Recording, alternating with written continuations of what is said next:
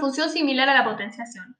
El logaritmo de un número en cierta base da como resultado otro número tal que la base elevada a este resultado es igual al primer número. Esto es que el logaritmo es lo opuesto a la potenciación, donde el logaritmo es la potencia. Obtenemos tres términos que se llaman base del logaritmo, número del logaritmo y logaritmo. La historia del logaritmo es interesante. John Napier fue el primero en definir y usar el término logaritmo en 1614, a través de un libro que desarrolló Mirifici Logarithmorum Canonis Descriptio. Él llamó inicialmente a los logaritmos números artificiales. Luego, el nombre se transformó en el sentido del número que indica una proporción.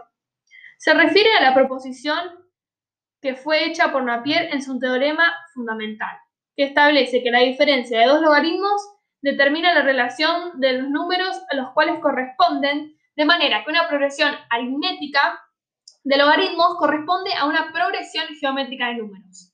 El término antilogaritmo fue introducido a finales del siglo XVII y aunque nunca se utilizó ampliamente en matemáticas, perduró en muchas tablas hasta que cayó en desuso.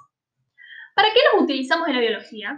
Bueno, en la biología se puede mostrar que se aplica en el cálculo del pH, que es el logaritmo de la inversa de la concentración de los iones de hidrógeno y mide la condición llamada acidez.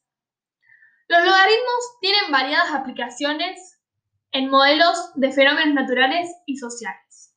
Una de ellas es la escala de Richter, R igual logaritmo. La escala de magnitudes Richter está basada en una escala logarítmica decimal, es decir, de base 10. Así, pues, por cada, por cada incremento de la unidad en la escala Richter, la amplitud de la onda del terremoto recogida en el sismógrafo se incrementa 10 veces, o sea, se multiplica por 10. Atendiendo a esta fórmula, un terremoto de magnitud 6 tendría una amplitud de onda 10 veces mayor que una magnitud 5. 100 veces mayor que una magnitud 4, 1000 veces mayor que una magnitud 3 y 10.000 veces mayor que una magnitud 2. Esta variación en la amplitud evidencia la necesidad de utilizar logaritmos en la representación.